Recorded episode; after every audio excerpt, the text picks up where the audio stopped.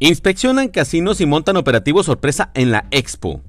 Cuando se aprobó la ley antitabaco, fue un descanso para los no fumadores haberlo realizado.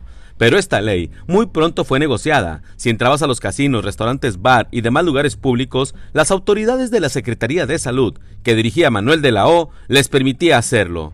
Y quien no quería y les sorprendían, pues eran clausurados. Pero todo aquel propietario que quería aceptar o retener sus clientes fumadores pagaba cuotas que iban de los 2.500 pesos semanales hasta 2 millones de pesos al mes como protección de sus negocios, en especial a los casinos, según lo expuesto el pasado fin de semana por el gobernador Samuel García. Pues tan pronto fue nombrado en la Subsecretaría de Regulación Sanitaria el doctor David Alejandro Cantú, entró con la espada desenvainada. Anoche fue visto en casinos, clausuró a quienes violaban la ley y cayó de sorpresa en la Expo Guadalupe.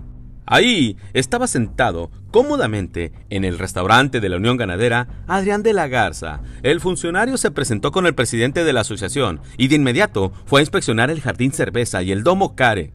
Por fortuna, los ganaderos respetan la normativa y no hubo observaciones que señalar. Esta acción no solo debe ser de arranque, debería ser lo habitual. Entra la duda del ciudadano, porque así comenzaron las autoridades en el gobierno independiente. Hasta una foto con uniforme naranja y su ficha de expediente en el pecho del exmandatario Rodrigo Medina, nos recetaron y le creímos al bronco.